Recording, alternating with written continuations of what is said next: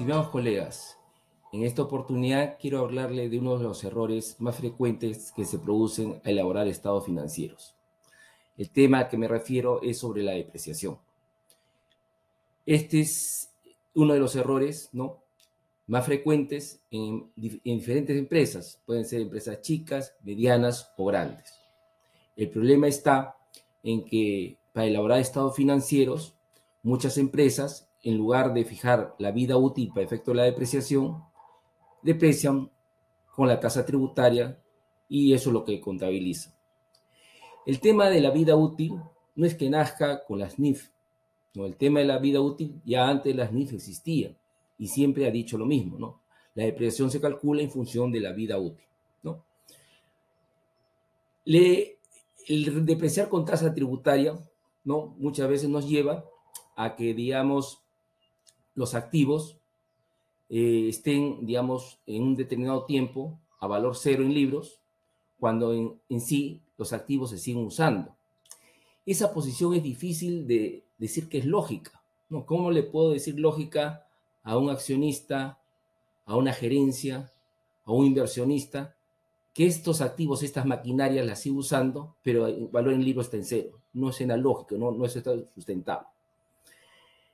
El, tema eh, de la depreciación se agrava más aún cuando, digamos, estamos hablando de empresas industriales o empresas que producen activos donde eh, la depreciación es parte del costo de producción de ese activo, ¿no? ¿Por qué? Imagínense que una empresa industrial tenga una maquinaria que su vida útil sea 20 años y supongamos que esa empresa industrial, el, mayor parte del costo de producción sea la parte de la depreciación, porque está muy, muy mecanizada.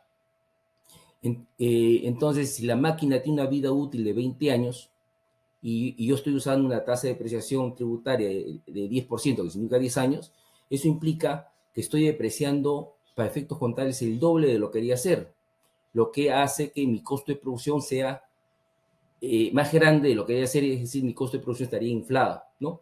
al estar mi costo de producción inflado, mi costo de los productos está inflado. Eso nos lleva al tema de fijación de precios. ¿no? ¿Qué pasa cuando yo fijo los precios en función de los datos contables? Entonces me va a llevar a que mis precios sean más elevados de lo que debería ser y podría ser que mis precios sean más grandes que mi competencia y mi competencia me va a quitar mercado porque los precios de la competencia están eh, fijados de una forma más adecuada. También tenemos el tema eh, que, digamos, el, si yo fijo precios en base a, la contabilidad, en base a los datos contables que están inflados por la depreciación, voy a fijar precios más altos.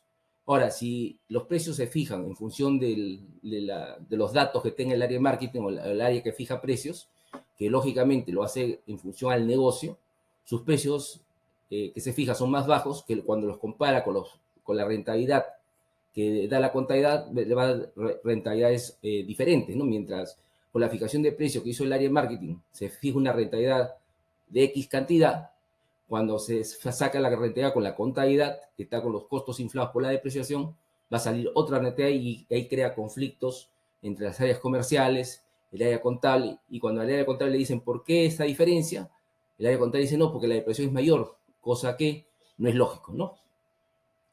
Ahora, también me dirán, digamos, que, oye, pero ¿qué hago con la depreciación para efectos tributarios? ¿No? Ese tema, digamos, eh, hay alternativas. Esas alternativas ustedes las pueden consultar a cuántos consultores, ¿no? Porque hay alternativas para aprovechar la depreciación tributaria como debe ser. Eso es lo que le quería comentar y gracias por su atención. Saludos.